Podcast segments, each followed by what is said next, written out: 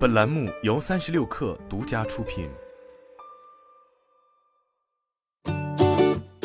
本文来自三十六氪，作者李安琪。八月三十日，百度发布了二零二二年二季度财报。二季度百度营收两百九十六点四七亿元，同比下降百分之五，归属百度的净利润达五十五点四一亿元，同比增长百分之三，环比增长百分之四十三。在研发方面，百度连续七个季度核心研发费用占核心收入比例超过百分之二十，其中百度核心收入为两百三十二亿元，同比下降百分之四。在线营销收入为一百七十一亿元，同比下降百分之十，受云及其他 AI 驱动业务推动。非在线营销收入为人民币六十一亿元，同比增长百分之二十二。爱奇艺收入六十七亿元，同比下降百分之十三。百度首席财务官罗荣表示，第二季度由于致力于降本增效、提高运营效率，百度核心在非美国通用会计准则下的运营利润率为百分之二十二。较二零二二年第一季度的百分之十七有所上升。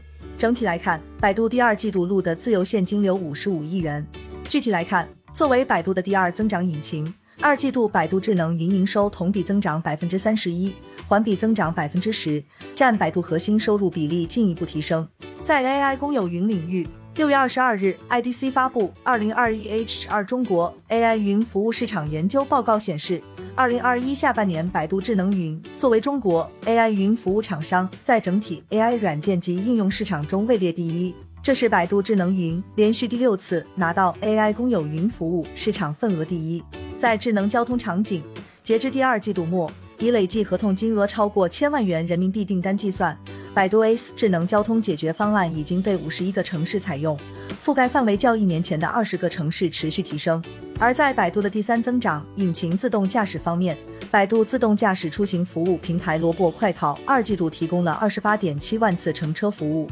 同比增长近百分之五百。截至二零二二年七月二十日，萝卜快跑累计订单量达到一百万单，覆盖了北京、上海、广州、深圳、重庆、武汉、合肥、成都等十多个城市。今年七月，百度推出了第六代量产无人车 Apollo RT6，目标量产成本仅二十五万元。按照规划，Apollo RT6 将在二零二四年一定规模的投入运营。此外，百度全无人驾驶商业运营迎来政策突破。今年八月，萝卜快跑得以在重庆、武汉两地开启全无人商业运营。除上述新业务之外，百度的硬件业务小度在二零二二年第一季度中国智能音箱出货量中排名第一。此外，小度进一步拓宽赛道，推出多款聚焦健康教育领域的热销智能产品。移动生态方面，六月百度 APP 月活跃用户数达到六点二八亿，同比增长百分之八，日登录用户占比百分之八十四。与此同时，移动生态互动量进一步提升。